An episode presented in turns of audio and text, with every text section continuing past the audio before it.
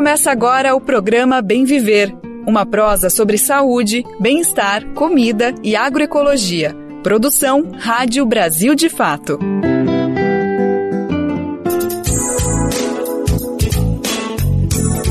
Hoje é terça-feira, dia 21 de novembro de 2023. Está chegando no ar mais um programa Bem Viver, invadindo as ondas do rádio, as ondas da internet e entrando na sua cabeça pelo meio da agroecologia. É isso mesmo, nosso programa querido que fala sobre tanta coisa importante: saúde, educação, alimentação saudável. Está chegando para atualizar sobre as principais informações do Brasil e do mundo, sempre na perspectiva que o Brasil de fato põe para cada notícia que chega aqui pra gente.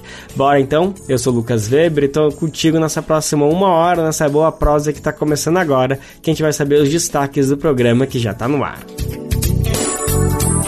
Governo Lula apresenta medidas no Dia da Consciência Negra para buscar um Brasil com igualdade racial. Quem foi zumbi? O que foi o Quilombo dos Palmares? Vamos mergulhar na história negra do Brasil e conhecer personagens fundamentais na construção do país.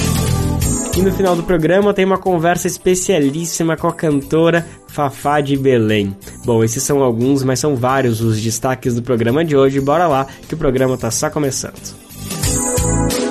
Antes da gente entrar de fato em todas essas notícias, é sempre bom lembrar que o horário do nosso programa é de segunda a sexta-feira, sempre a partir das 11 horas da manhã, e você pode conferir no rádio e também nas principais plataformas de podcast, no site do Brasil de Fato, na aba rádio e por meio das rádios parceiras. O Bem Viver é transmitido na Rádio Brasil Atual, 98,9 FM na Grande São Paulo, e também pela internet, na nossa rádio web, no site radiobrasildefato.com.br. E também dá para ouvir com calma, no seu jeito a hora que você quiser. É só acessar o site do Brasil de Fato ou buscar o programa nas principais plataformas de podcast, além da rede de rádios parceiras que sempre botam o nosso programa para repercutir pelo Brasilzão. E quem quiser se somar com a gente nessa missão de colocar a voz do Viver para repercutir em cada pedacinho de terra desse país, olha, tá mais do que convidado, mais do que convidada. Vai lá em radiobrasildefato.com.br e clica em como ser uma rádio parceira que tem o um caminho para você fazer parte junto com a gente dessa missão.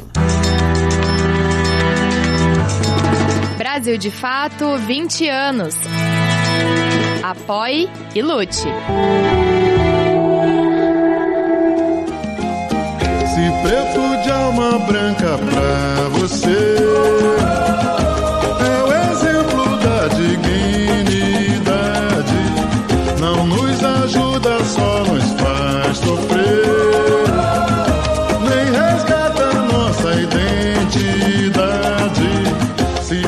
O programa de hoje falando desse importante evento que aconteceu ontem no Palácio do Planalto em Brasília. Por conta do 20 de novembro, Dia da Consciência Negra, o governo promoveu uma cerimônia intitulada O Brasil pela Igualdade Racial. Com a presença do presidente Lula e ministros, foram anunciadas medidas como a titulação de terras quilombolas participaram no evento Daniele Franco, que atua na pasta de igualdade racial, Margarete Menezes, ministra da Cultura, Silvio Almeida, da Cidadania e Direitos Humanos, do vice-presidente Geraldo Alckmin e outros representantes do alto escalão do governo. Bom, a gente está ouvindo agora Identidade, que é um hino, basicamente, né? Composto pelo mestre Jorge Aragão, uma das pessoas que esteve também presente lá durante a abertura e cantou justamente essa canção que a gente está colocando aqui para entoar um pouquinho a abertura do nosso programa. Vamos falar um pouquinho mais sobre o evento, agora especificamente sobre a fala do Lula, que encerrou a cerimônia durante o pronunciamento que ele falou por poucos minutos, ele trouxe um pouquinho da importância de todos esses decretos e que na verdade tudo isso é um início ou uma perpetuação, uma continuidade do pagamento de uma dívida histórica que a supremacia branca deve para o país inteiro. Vamos escutar um pouquinho a fala do presidente. Dizer para vocês que tudo isso que nós assinamos agora é como se a gente estivesse plantando uma árvore. Essa árvore, para dar certo, ela tem que ser semeada, tem que colocar água, tem que ter sol, precisa ter adubo. E você sabe que o adubo para uma política pública funcionar são vocês. Então é muito importante. Eu estava cobrando do INCRA ali uma coisa que me incomoda. Porque em 2005 eu legalizei um território quilombola em Contagem, Minas Gerais. Passado 13 anos, eu votei no quilombo e ainda não tinha sido dado a escritura definitiva para o quilombo. Então essas coisas às vezes demora, às vezes tem empecilho, às vezes tem vírgulas a mais, vírgulas a menos, às vezes tem muita burocracia. Então é o seguinte: essas coisas que nós assinamos aqui, para elas andarem, vocês não podem deixar de cobrar o funcionamento das coisas. Porque senão daqui a pouco alguém me encontra na rua e falou, presidente, eu só assinou o decreto não sei das contas lá, não aconteceu nada, presidente. E pode ser verdade. Então, por favor, o que nós fizemos aqui hoje é o pagamento de uma dívida histórica que a supremacia branca construiu nesse país desde que esse país foi descoberto e que nós queremos apenas recompor aquilo que é a realidade de uma sociedade democrática. Como eu comentei, o presidente Lula fez um discurso considerado curto. Isso porque ele fez questão de passar a palavra para a deputada federal Benedita da Silva, do PT, parlamentar com 40 anos de carreira política. Ela é uma referência absoluta no desenvolvimento do país, principalmente em relação ao combate a injustiças, desigualdades e acesso a políticas públicas. Na fala dela, ela agradeceu o gesto de Lula e comentou a importância da volta do presidente ao cargo. Mas o que muita gente não sabe é que o que está escrito na Constituinte sobre a questão dos quilombos, dos negros, de negra, das mulheres, tem assinatura de Luiz Inácio Lula da Silva, constituinte comigo e com o Paim. As pessoas não sabem. E ele é o único presidente que, além fazer uma constituição, ele teve esta honra de poder executar aquilo que ele defendeu na Constituição brasileira. Lula, você é 10. Lula, você é demais. E eu não teria um outro discurso a fazer, senão dizer meu reconhecimento. Muito obrigada. E também o povo brasileiro, a todas as nossas ministras. Ver essas ministras aí foi um, um show para mim. E cada dia mais, ó, vocês se cuidem, porque vocês estão chegando para cá também. Daqui a pouco eu tenho certeza que a mulherada vai estar empoderada para que a gente possa ocupar todos os lugares que nós. E nós, assim como estamos empretecendo as universidades, vamos empretecer também os poderes constituídos neste país. E teve um momento especialmente emocionante que a gente é obrigado a trazer aqui para o programa, que foi quando a deputada, no auge dos seus 81 anos de idade, cantou a capela a canção Juízo Final de Nelson Cavaquinho. Vamos escutar um pouquinho, vai? Eu cantava pela campanha. E vocês vão cantar comigo, tenho certeza. O sol há de brilhar mais uma vez. E a luz há de chegar aos corações do mal será arrancada a semente e o amor será eterno novamente. É o juízo final, a história do bem contra o mal. Quero ter olhos para ver a maldade desaparecer. O sol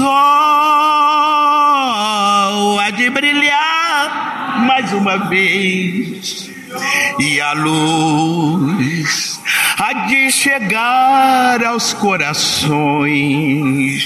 do mal. Será queimada a semente e o amor será eterno novamente e o amor será eterno novamente.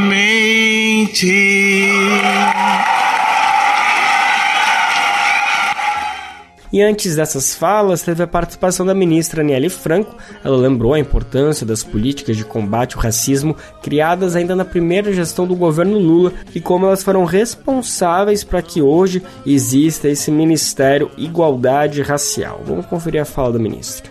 A Secretaria de Políticas de Promoção da Igualdade Racial, criada no seu primeiro governo, presidente, o Estatuto da Igualdade Racial, a Lei de Cotas, a Lei 10.639 sobre o ensino da história e cultura afro-brasileira e o Decreto 4.887 sobre a regularização dos territórios quilombolas formaram a base das políticas por garantias de direitos, de igualdade e do combate ao racismo. Reconhecer e contar nossa história é um dos pilares da consciência negra. Foi ocupando as ruas e os espaços de poder que os movimentos deram passos necessários para que chegássemos até aqui. Essas sementes foram plantadas para garantir a responsabilidade do Estado da promoção de direitos para as pessoas negras, que somam 56% da população. O compromisso que assumimos no dia 1 de janeiro de 2023 foi de honrar os passos de quem veio antes e ir além. E é isso que temos feito, com muito orgulho e esperança. O Brasil decidiu pela democracia mais uma vez e amadureceu para compreender que enfrentar o racismo é combater as raízes das desigualdades e da exclusão social. Um Brasil que promove a igualdade racial é um país mais desenvolvido, mais justo e democrático para todas as pessoas.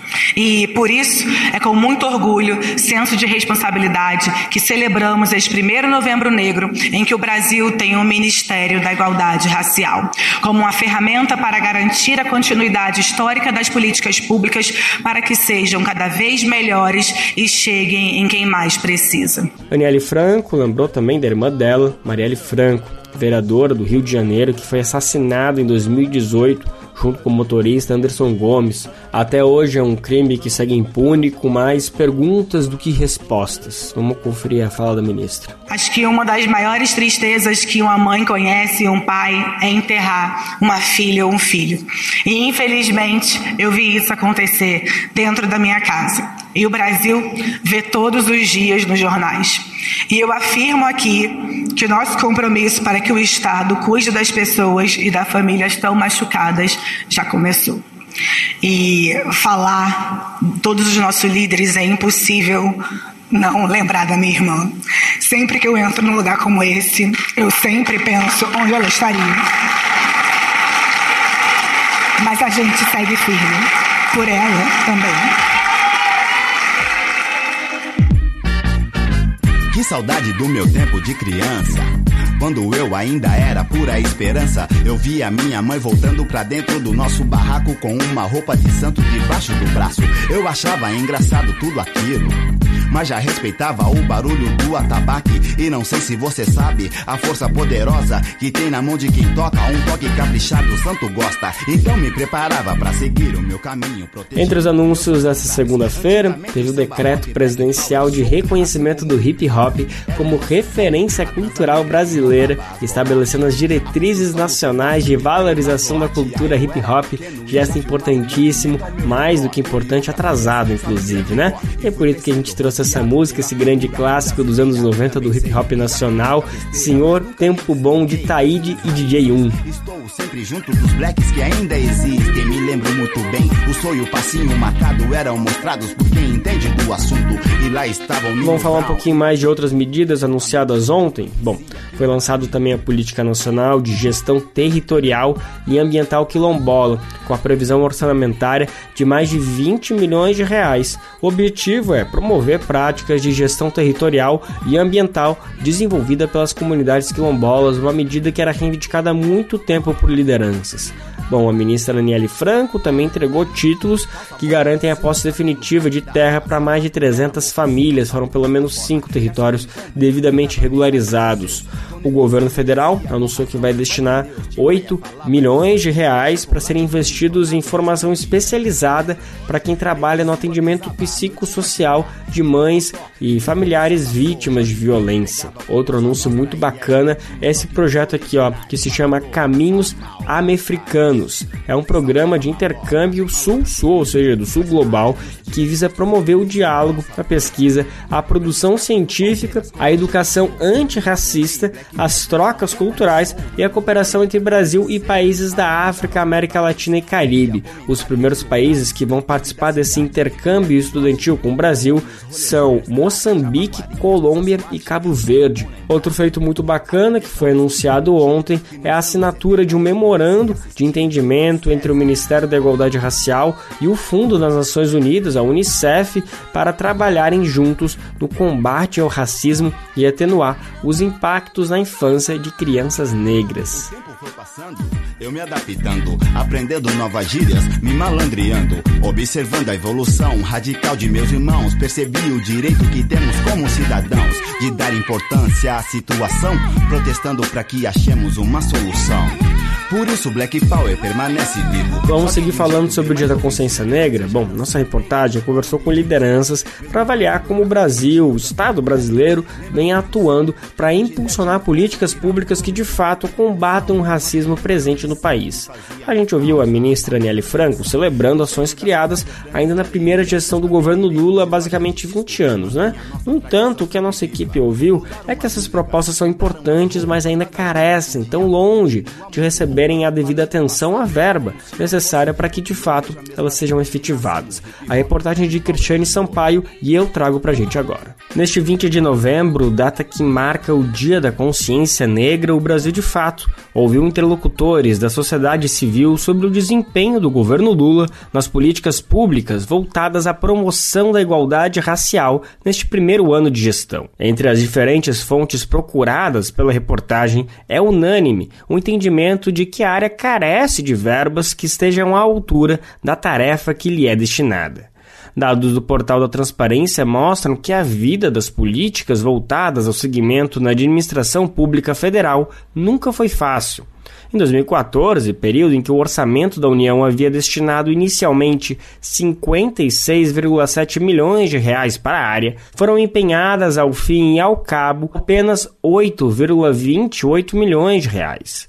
No ano seguinte, Tempos piores se anunciaram. O orçamento da União para o período projetava um investimento inicial de 75,23 milhões de reais para então CEPIR, a Secretaria Especial de Promoção da Igualdade Racial.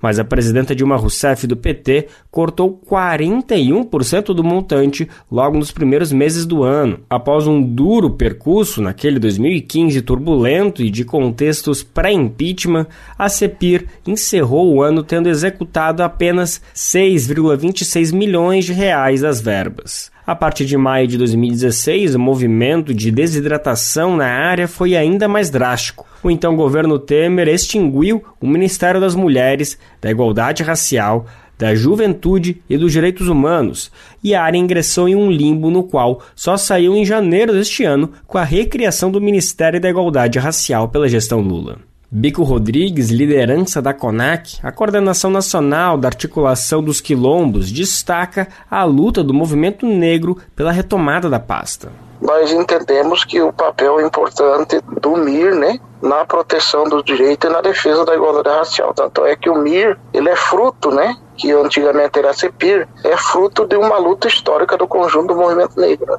E o MIR, agora nós estamos nessa fase de reconstrução sem orçamento inicial previsto para 2023, uma vez que a pasta não existia no ano passado, quando o Legislativo aprovou o orçamento da União para este ano, o recém-ressuscitado Ministério executou até agora 8,89 milhões de reais destinados pela administração petista.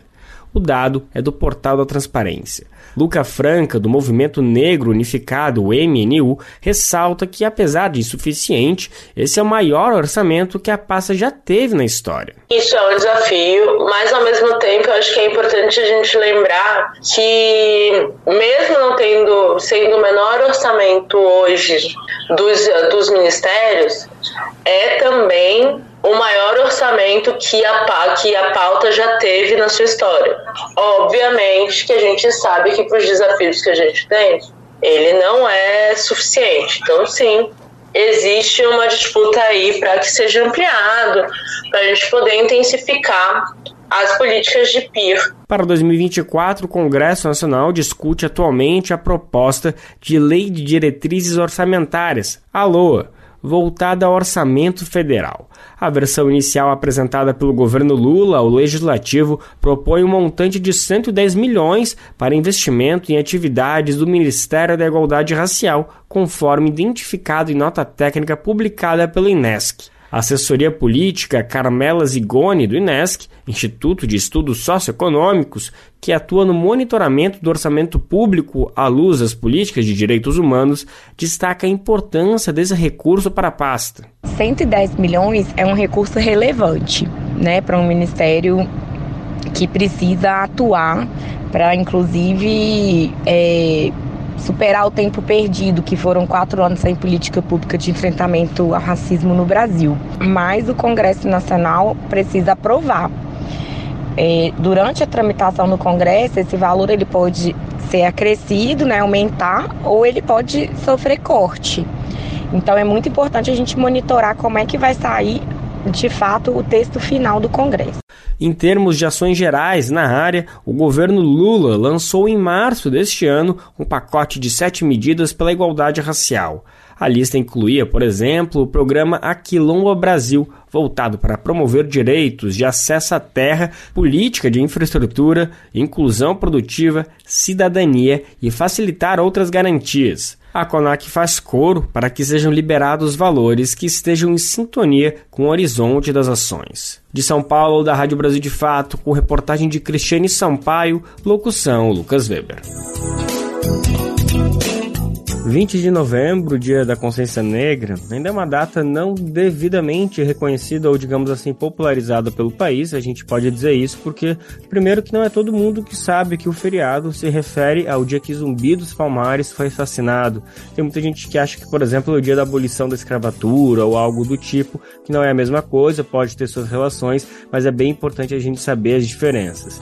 E também discutir de por que não é que todo mundo sabe a origem do 20 de novembro tem a ver, por exemplo, com o fato da gente não estudar devidamente quem foi Zumbi dos Palmares, o que, que foram os quilombos no período da escola ou até em outros momentos da nossa vida. Então, aproveitando que a gente está nessa semana tão importante, nesse mês tão importante, a gente vai trazer aqui para o no nosso programa uma especialista para nos ajudar a começar a preencher essa lacuna, pelo menos, não talvez não da maneira mais completa que a gente gostaria, mas pelo menos para conseguir lançar algumas reflexões nessa data tão importante. Então eu tenho muito prazer de receber aqui a historiadora Silvia Unoldi Lara, ela atualmente é aposentada, atua como professora colaboradora da Unicamp, onde ela se aposentou como professora titular na Universidade Estadual de Campinas, mas ela atua aí há muito, muito tempo escrevendo diversos livros, diversas publicações, um doutorado, um mestrado dela, que falam justamente sobre a importância de zumbi, dos quilombos, a história negra no Brasil. Então, professora, antes de tudo, muito obrigada pela tua disponibilidade, viu? Olá, é, é um prazer estar aqui poder conversar com os ouvintes. Ótimo, professora. Eu acho que para começar o nosso papo, é, ia ser legal se a gente falasse um pouquinho da origem do zumbi e também do próprio quilombo, né? A gente, é, a gente tem esse vício tão mal de resumir as coisas como povos da África sem conseguir distinguir as origens, as regiões, os países de que são de origem. Então, eu acho que para começar esse papo ia ser bacana se a gente conseguisse, pelo menos, uh, especificar de uma maneira com mais precisão, com mais especificidade, qual que é a origem, de que parte desse continente tão vasto que vem zumbi e todos esses habitantes que estiveram no quilombo dos Palmares.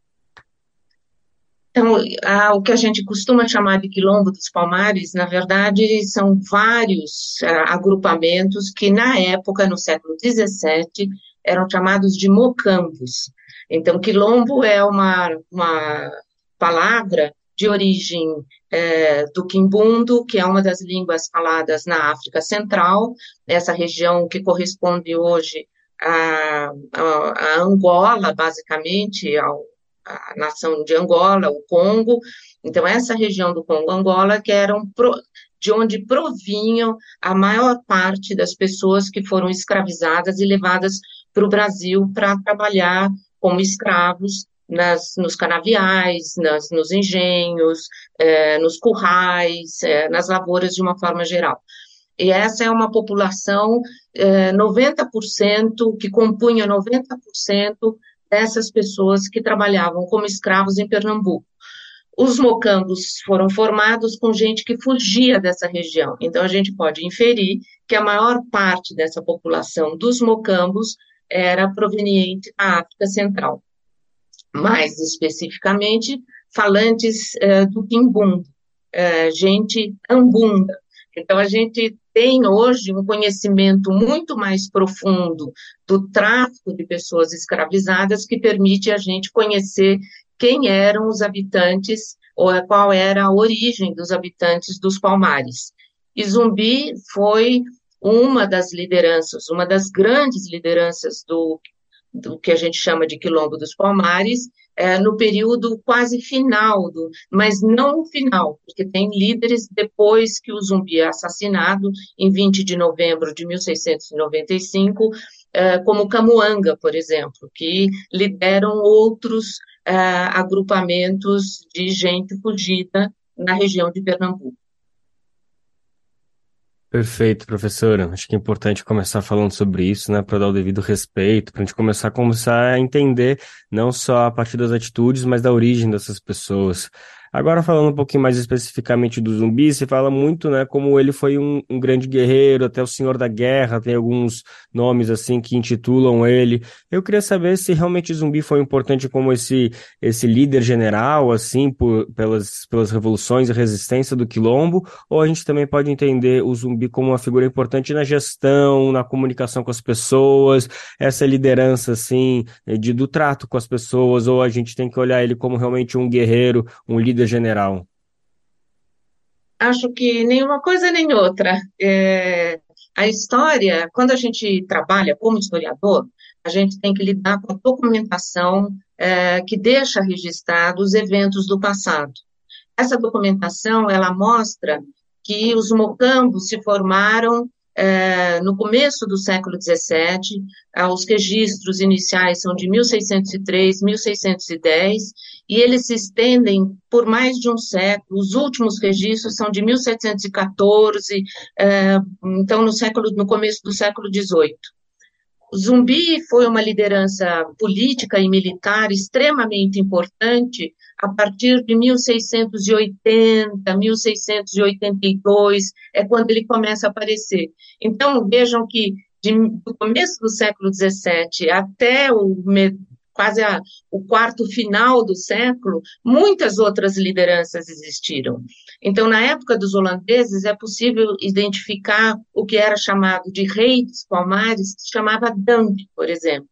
Nos anos 60, nos anos 70, sobretudo nos anos 70 do século 17, um outro, um outro líder importante, político e militar, e líder de uma linhagem que governava uh, os vários mocambos, formando uma rede uh, vinculada por parentesco, mãe, filhos, sobrinhos e assim, que podem ter sido, de fato, um parentesco de sangue, mas podem ser uma forma centro-africana de indicar lideranças, hierarquia entre as lideranças políticas. Nesse período, então, da década de 70, a grande liderança dos Palmares, o que era chamado de rei dos Palmares, é Ganazumba. E é, é, há um acordo de paz em 1678, e é a partir deste momento que a figura do zumbi, também chamado Zambi, né, é, há várias formas com que o nome aparece registrado na documentação, é, ele vai se tornando uma liderança de uma parte dos palmares. Os palmares se dividem num certo momento, e vão se unificar a partir dos anos uh, mais ou menos 1680, 82. E é quando vai o, o zumbi vai se tornando a grande liderança até o seu assassinato em 95 e Camuanga é uma das grandes lideranças posteriores. Mas é possível encontrar nomes, é, Gangamuíça, Andalakitushi, outras lideranças importantes, inclusive mulheres, né?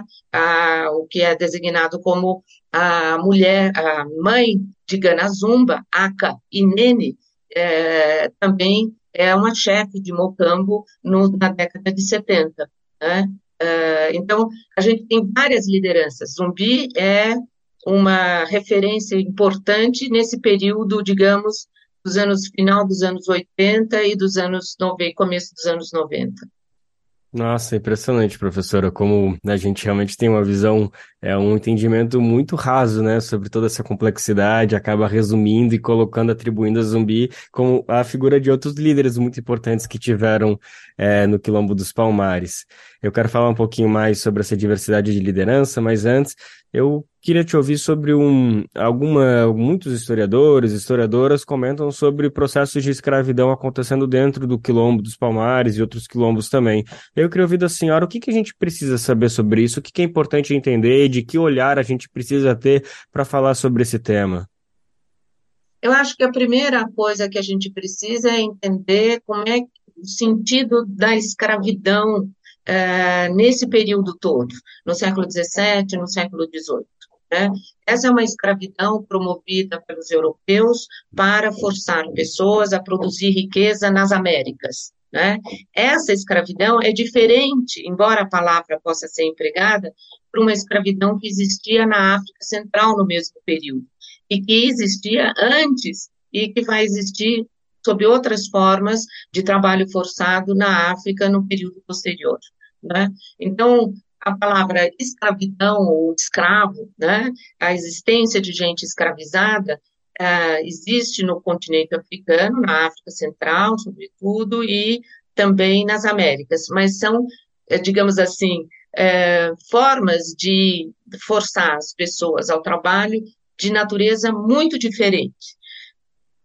Por exemplo, que diferenças? Uma é comercial, envolve tráfico, comércio dessas pessoas uh, e uh, é perpétua, não é? Ela é, pode terminar com alforrias, mas sob condições muito específicas.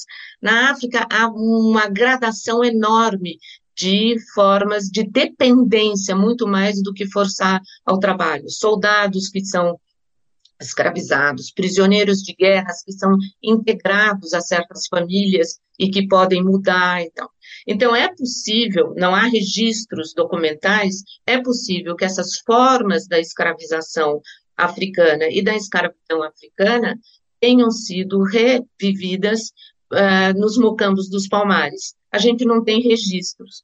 Como eles aplicam na gestão da vida cotidiana, nos costumes, nos poucos registros que a gente tem na forma da organização política, vários elementos da cultura centro-africana, pode ser que a escravização e a escravidão africanas estivessem presentes nos palmares. Há alguns registros de segunda mão dizendo isso, né? mas são pouco confiáveis. Por outro lado, é gente que fugiu da escravidão americana, não é?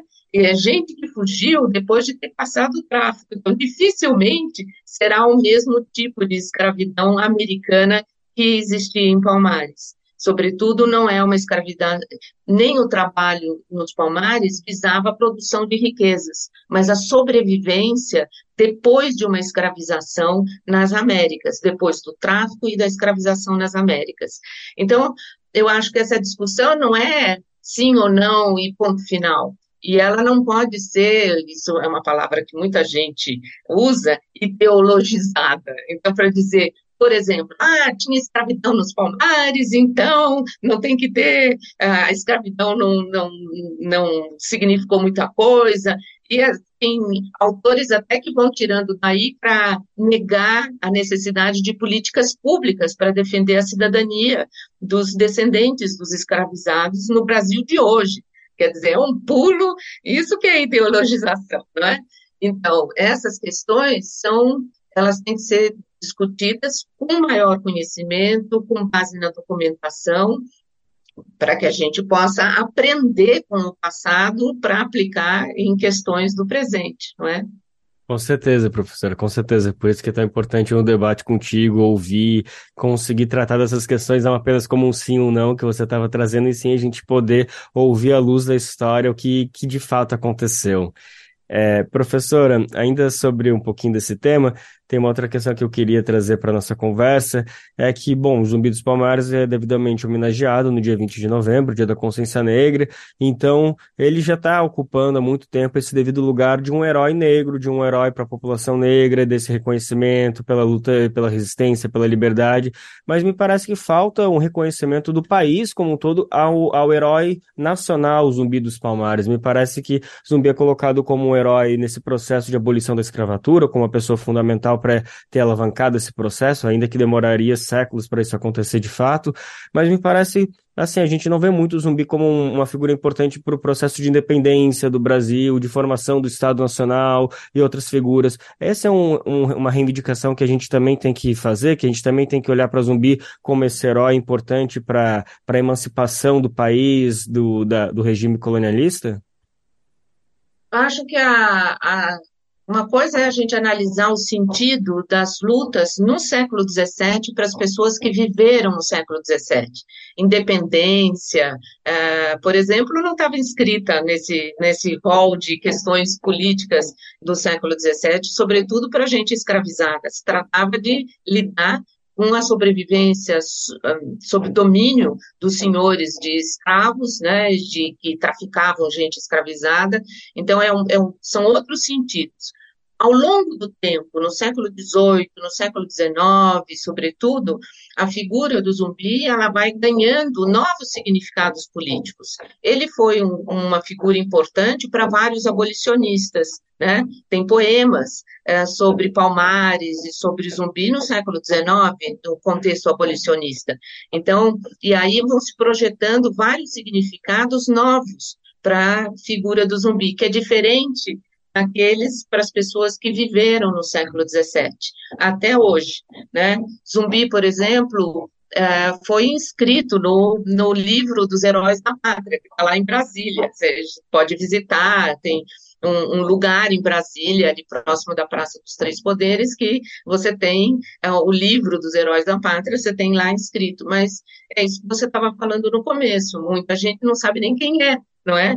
Então, falta é, saber mais sobre isso. Eu acho que nos últimos anos, na, a partir de uma série de políticas públicas e como resultado mesmo do movimento negro é, no Brasil, isto é uma coisa bastante importante. Cada vez mais a gente tem a presença da história é, dessas pessoas que foram escravizadas, das pessoas que lutaram contra a escravidão, é, presente nos livros didáticos, na sala de aula, nos programas de rádio, na TV e assim por diante. Então, acho que essas são coisas importantes para referência, não é? é? das lutas pela é, independência política, é, econômica, pela, pela, sobretudo pela luta contra a desigualdade social no Brasil, pela cidadania. Né? Tá ótimo, professor. Eu tenho certeza que a gente exigiu menos de 1% de todo o conhecimento que você poderia trazer sobre esse assunto que mereceria horas e horas de conversa. A gente tem que pensar em formas de continuar esse papo, mas acho que por hoje a gente conseguiu contemplar qual era o objetivo. Então, eu queria te agradecer mais uma vez pela disponibilidade, viu? Eu que agradeço a oportunidade de falar sobre essas coisas que são importantes.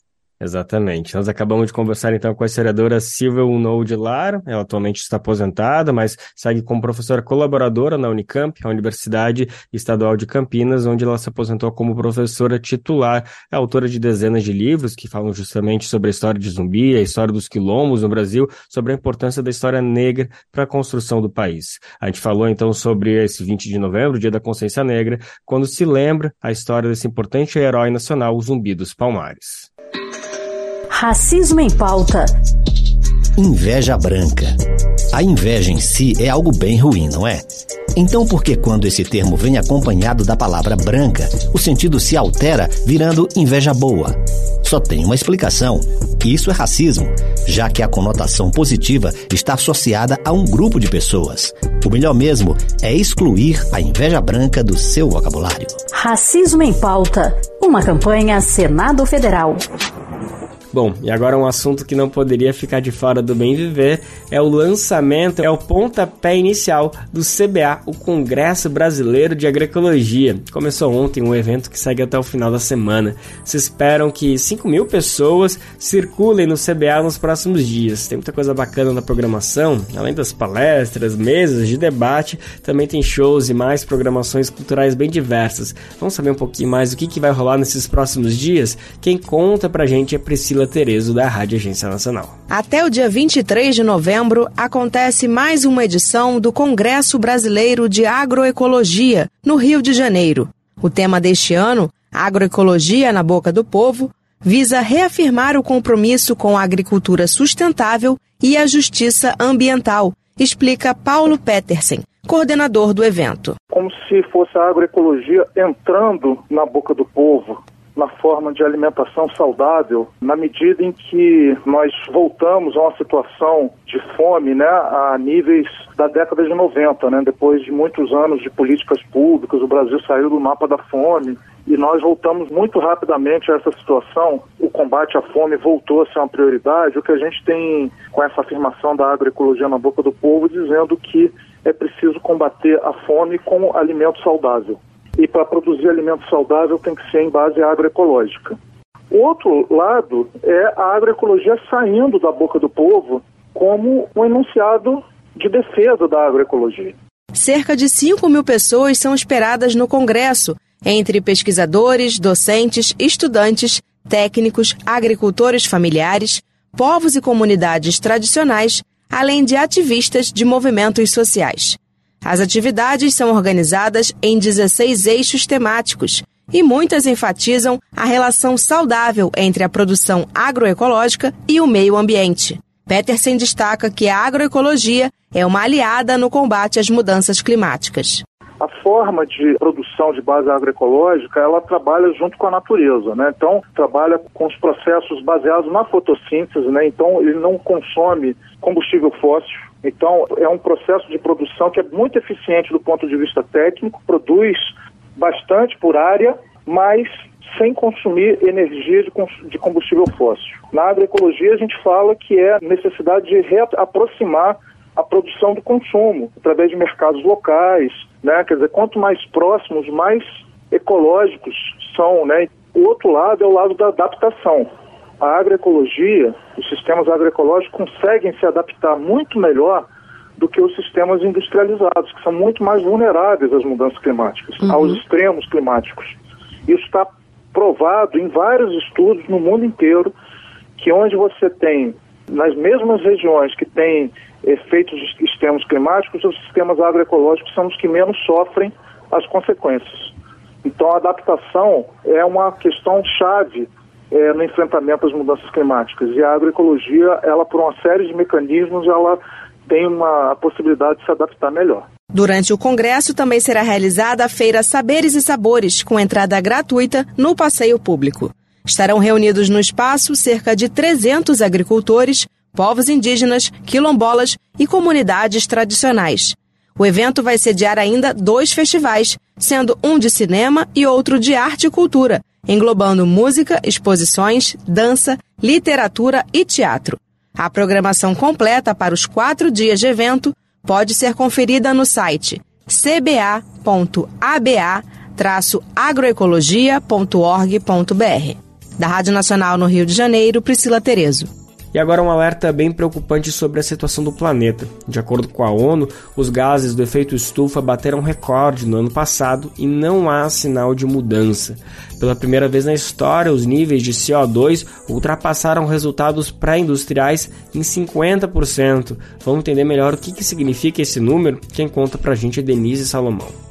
O relatório anual da OMM, Organização Meteorológica Mundial, agência da ONU, Organizações das Nações Unidas, indica que os gases de efeito estufa atingiram recordes no ano passado e não há sinal de que o cenário será revertido. Segundo o relatório, houve alta nas emissões de dióxido de carbono, metano e óxido nitroso, três dos principais causadores das mudanças climáticas. Em 2022, pela primeira vez na história, as emissões de dióxido de carbono em todo o planeta chegaram a ser 50% mais altas que os registros pré-industriais. O boletim de gases de efeito estufa indica ainda que o metano e o óxido nitroso tiveram os maiores aumentos já observados. Segundo o secretário-geral da OMM, Peter Italas, os resultados impossibilitam as metas estabelecidas pelos acordos internacionais contra o aquecimento global. Peter disse que, apesar de décadas de avisos da comunidade científica, milhares de páginas de relatórios e dezenas de conferências climáticas, ainda estamos indo na direção errada. O nível atual de concentrações de gases de efeito estufa nos coloca no caminho de um aumento de temperatura bem acima das metas do Acordo de Paris até o final deste século. As metas do acordo foram definidas em 2015 e definem esforços internacionais para que o aumento da temperatura global seja inferior a 2 graus em relação ao período pré-industrial. O dióxido de carbono, responsável por cerca de 60% do efeito estufa, é gerado pela queima de carvão mineral, petróleo e gases naturais. Isso inclui atividades de produção de energia para transportes, construções e eletricidade, assim como da agropecuária e das indústrias. As mudanças no uso do solo e o despejo de resíduos nas águas também contribuem. Metade dessas emissões se acumulam na atmosfera terrestre e aumentam a temperatura global. Ele tem vida útil longa e permanece no ar por décadas. O resultado atual, portanto, continuará prejudicando o planeta no futuro, com o agravante de que se somará às novas emissões. Cerca de um quarto do dióxido de carbono é absorvido pelo oceano e menos de 30% pelos ecossistemas que ainda estão de pé. A queima de combustíveis fósseis também está entre as principais causadoras das emissões de metano. No caso do óxido nitroso, a agricultura intensiva é a grande vilã. Todos esses gases têm efeitos na camada de ozônio, que mudam consideravelmente as condições meteorológicas do planeta. Segundo a OMM, a última vez que a Terra passou por uma concentração comparável de dióxido de carbono na atmosfera ocorreu entre 3 milhões e 5 milhões de anos atrás. Pesquisas indicam que, na ocasião, o planeta era cerca de 2 graus mais quente que agora e o nível do mar era até 20 metros mais alto.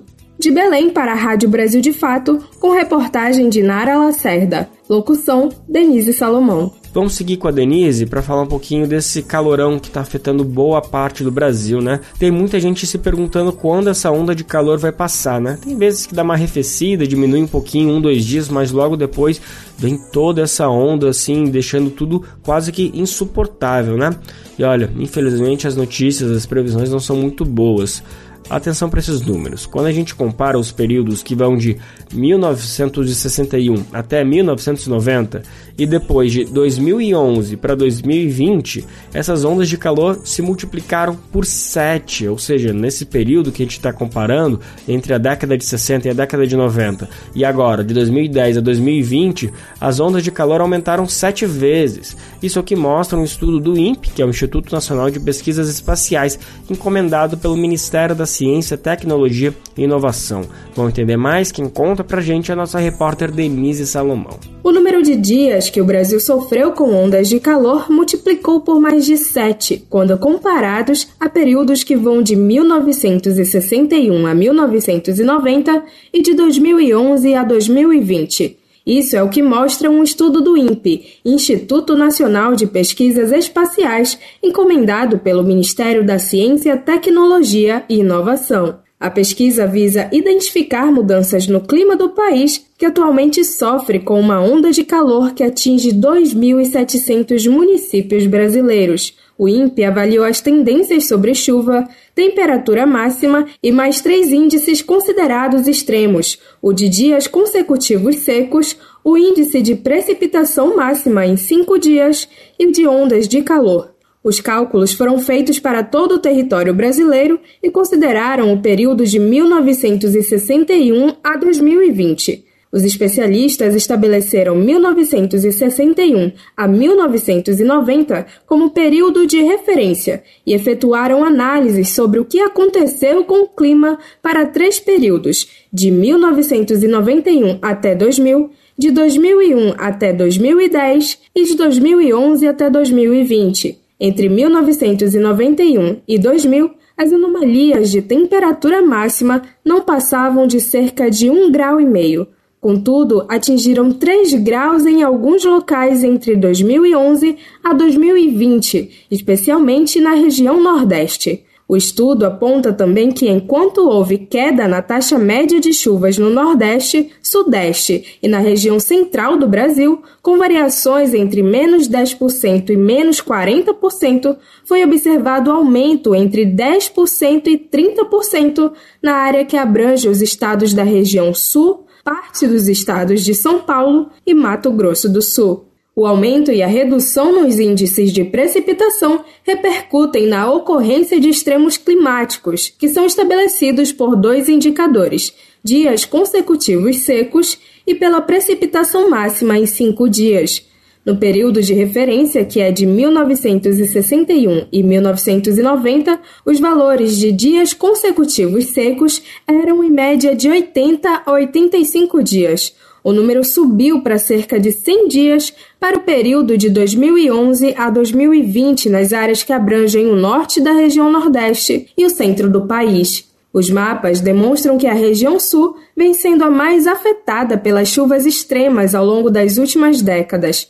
No período de referência, a precipitação máxima em cinco dias era de cerca de 140 milímetros. O número subiu para uma média de 160 milímetros. Os dados indicam que houve aumento gradual nas anomalias de ondas de calor em praticamente todo o Brasil, com exceção da região sul, do Mato Grosso do Sul e da porção sul de São Paulo. Entre 1961 a 1990, o número de dias com ondas de calor não ultrapassava 7. Para o período de 91 a 2000, subiu para 20 dias entre 2001 e 2010, atingiu 40 dias, e de 2011 a 2020, o número de dias com ondas de calor chegou a 52. O diretor do Departamento para o Clima e Sustentabilidade do Ministério da Ciência, Tecnologia e Inovação, Oswaldo Moraes, afirmou que, abre aspas, essas informações são a fonte fidedigna daquilo que está sendo sentido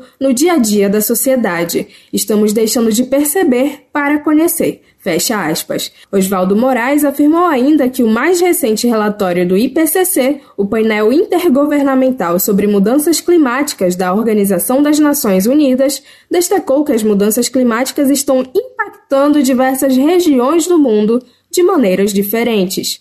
Segundo ele, aspas, nossas análises revelam claramente que o Brasil já experimenta essas transformações que irão se agravar nas próximas décadas proporcionalmente ao aquecimento global. De Belém para a Rádio Brasil de Fato, com informações da redação. Locução: Denise Salomão. E para fechar o programa de hoje, vamos com ela, uma das rainhas do norte, Fafá de Belém, nome forte, fortíssimo, histórico, autora de hinos brasileiros. Está em produção um filme, uma filme biografia da cantora, que traz o passado dela e do país também, né? Todo esse contexto que ela vivenciou durante a ditadura militar. Afinal, Fafá de Belém foi uma das vozes que atuou para derrubar o regime autoritário. O filme também chega até os momentos mais atuais, quando conta da defesa de Fafá de Belém, entoando o respeito à floresta amazônica e aos povos indígenas, os povos originários. A gente vai saber mais detalhes sobre essa produção, mas principalmente sobre a opinião de Fafá de Belém sobre esses temas, numa entrevista que ela concedeu ao repórter Géssio Passos da Rádio Agência Nacional.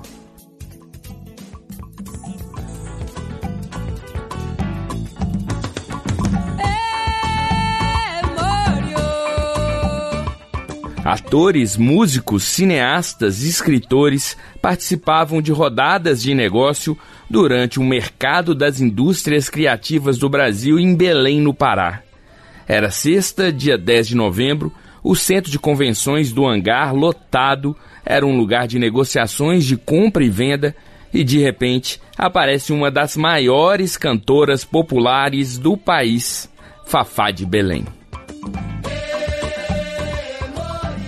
Fafá estava acompanhando Maíra Carvalho, produtora do projeto de sua cinebiografia, para uma reunião com o grupo Arner Media, um dos maiores do mundo.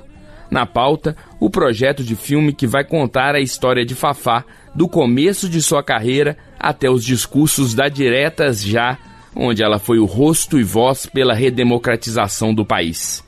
Fafá atraía as atenções por onde passava, com suas famosas risadas e presença marcante. A artista conseguiu um tempo em sua agenda para falar com jornalistas que acompanhavam o evento.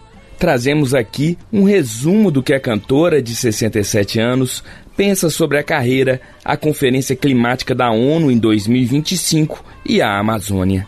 Fafá deu detalhes do filme que está sendo produzido por Maíra Carvalho. Era um documentário, no princípio, e aí virou um, um filme é, inspirado na minha história, que ela acha que pode falar com muita gente do norte, do sul que vem.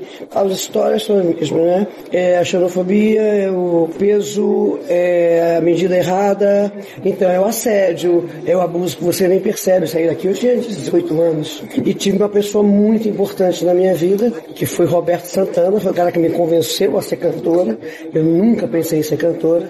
Eu sempre gostei de cantar, mas queria ser psicóloga. A cantora se mostrou maravilhada com os olhares do mundo se voltarem para Belém, para a Amazônia, durante a COP de 2025 mas ressalta que as soluções para os problemas da região devem ser buscadas ouvindo o povo da floresta. Há uma expectativa muito grande para no dia seguinte da COP todos os nossos problemas estarem resolvidos. Isso não pode acontecer, não vai acontecer, mas há essa expectativa. Então eu entendo que é fundamental que agora que estão olhando para nós, que se olhe nos nossos olhos. Ninguém tem que ensinar como é que a gente funciona. É, é preciso que nesse momento se olhe a sério, que se ouça o nosso povo, ouça o ribeirinho, ouça o menino da floresta. Ouça, porque eles têm a solução. A solução virá por eles, por essa gente que maneja essa região ancestralmente. Fafá de Belém também falou sobre a necessidade de se respeitar as mulheres, de proteger as crianças contra o abuso sexual na Amazônia. Nós temos o prazer da água na pele, do sol. Isso não quer dizer que as nossas meninas têm que ser prostituídas e nem é, estupradas no Marajó. Precisamos cuidar das nossas meninas. Precisamos acabar com essa coisa, esse hábito do balseiro, buscar meninas de 9 a 12 anos para fazer favores sexuais. Essa região é a região mais feminina. Nós somos as Amazônias, nós somos as Amazonas e somos as Icamiabas. Mas foi sendo substituído pelo machismo e essas mulheres foram se habituando como se fosse cultura, não é cultura, é mau hábito. E a gente tem que combater tudo isso. A cantora também contou com entusiasmo sobre os novos projetos, como a gravação de um álbum de samba canção. Essa é a minha curiosidade, querer saber quem está fazendo o quê, ouvir coisas interessantes. Eu tenho agora um projeto na minha cabeça que eu vou fazer, que é um projeto de samba-canção, que eu amo a geração de samba-canção. Já tenho trabalhado muito, mas também precisa patrocínio, né? Mas, é, vamos fazer. Mas você quer cantar o quê? Tudo, meu amor. Dolores Duran, Nora Ney. Porque eu era criança, eu cantava aquilo. Ninguém me ama, ninguém me quer. Antônio Maria, ninguém me chama de Baudelaire. vezes sonho com você numa canção. Fafá de Belém também se prepara para uma nova turnê. No próximo sábado, 25 de novembro, ela estreia o show A Filha do Brasil em Porto Alegre, cantando grandes sucessos e temas de novelas que ela contabiliza mais de 60 na sua carreira. Em dezembro, se apresenta em São Paulo e em fevereiro do ano que vem no Rio de Janeiro. No carnaval, ainda será homenageada pela escola de samba Império da Casa Verde de São Paulo. A artista também prepara grandes comemorações para os 50 anos de carreira no ano que vem. Da Rádio Nacional em Brasília, Gésio Passos. Só me traz inspiração. Lá vem a força, lá vem a magia que me incendeia o corpo de alegria. lá vem a Santa E ao som de raça, nessa composição de Milton Nascimento, brilhantemente interpretada por Fafá de Belém, a gente anuncia que o programa de hoje chega ao fim, mas sim, amanhã, quarta-feira, estamos de volta com mais uma edição, sempre a partir das 11 horas da manhã. Você pode conferir o Bem Viver na Rádio Brasil Atual, 98,9 FM na Grande São Paulo, ou no site radiobrasildefato.com.br. O programa vai ao ar em diversas rádios pelo país e a lista completa de emissoras que retransmitem o Bem Viver você encontra lá no nosso site, na matéria de divulgação diária do programa. A gente aproveita para agradecer esses veículos por estarem com a gente, lembrando que o Bem Viver também fica disponível como podcast no Spotify, Deezer, iTunes e Google Podcast. Este programa teve apresentação e roteiro de Lucas Weber, edição e produção de Daniel Lamir e Denise Salomão, trabalhos técnicos de André Paroche, Edson Oliveira, Lua Gatinoni e Emerson Ramos. Coordenação de Rádio e TV Monize Ravena, diretora de programa de áudio Camila Salmásio, direção executiva Nina Fidelis, apoio toda a equipe de jornalismo do Brasil de Fato. Você ouviu o programa Bem Viver, uma prosa sobre saúde, bem-estar, comida e agroecologia. Produção Rádio Brasil de Fato.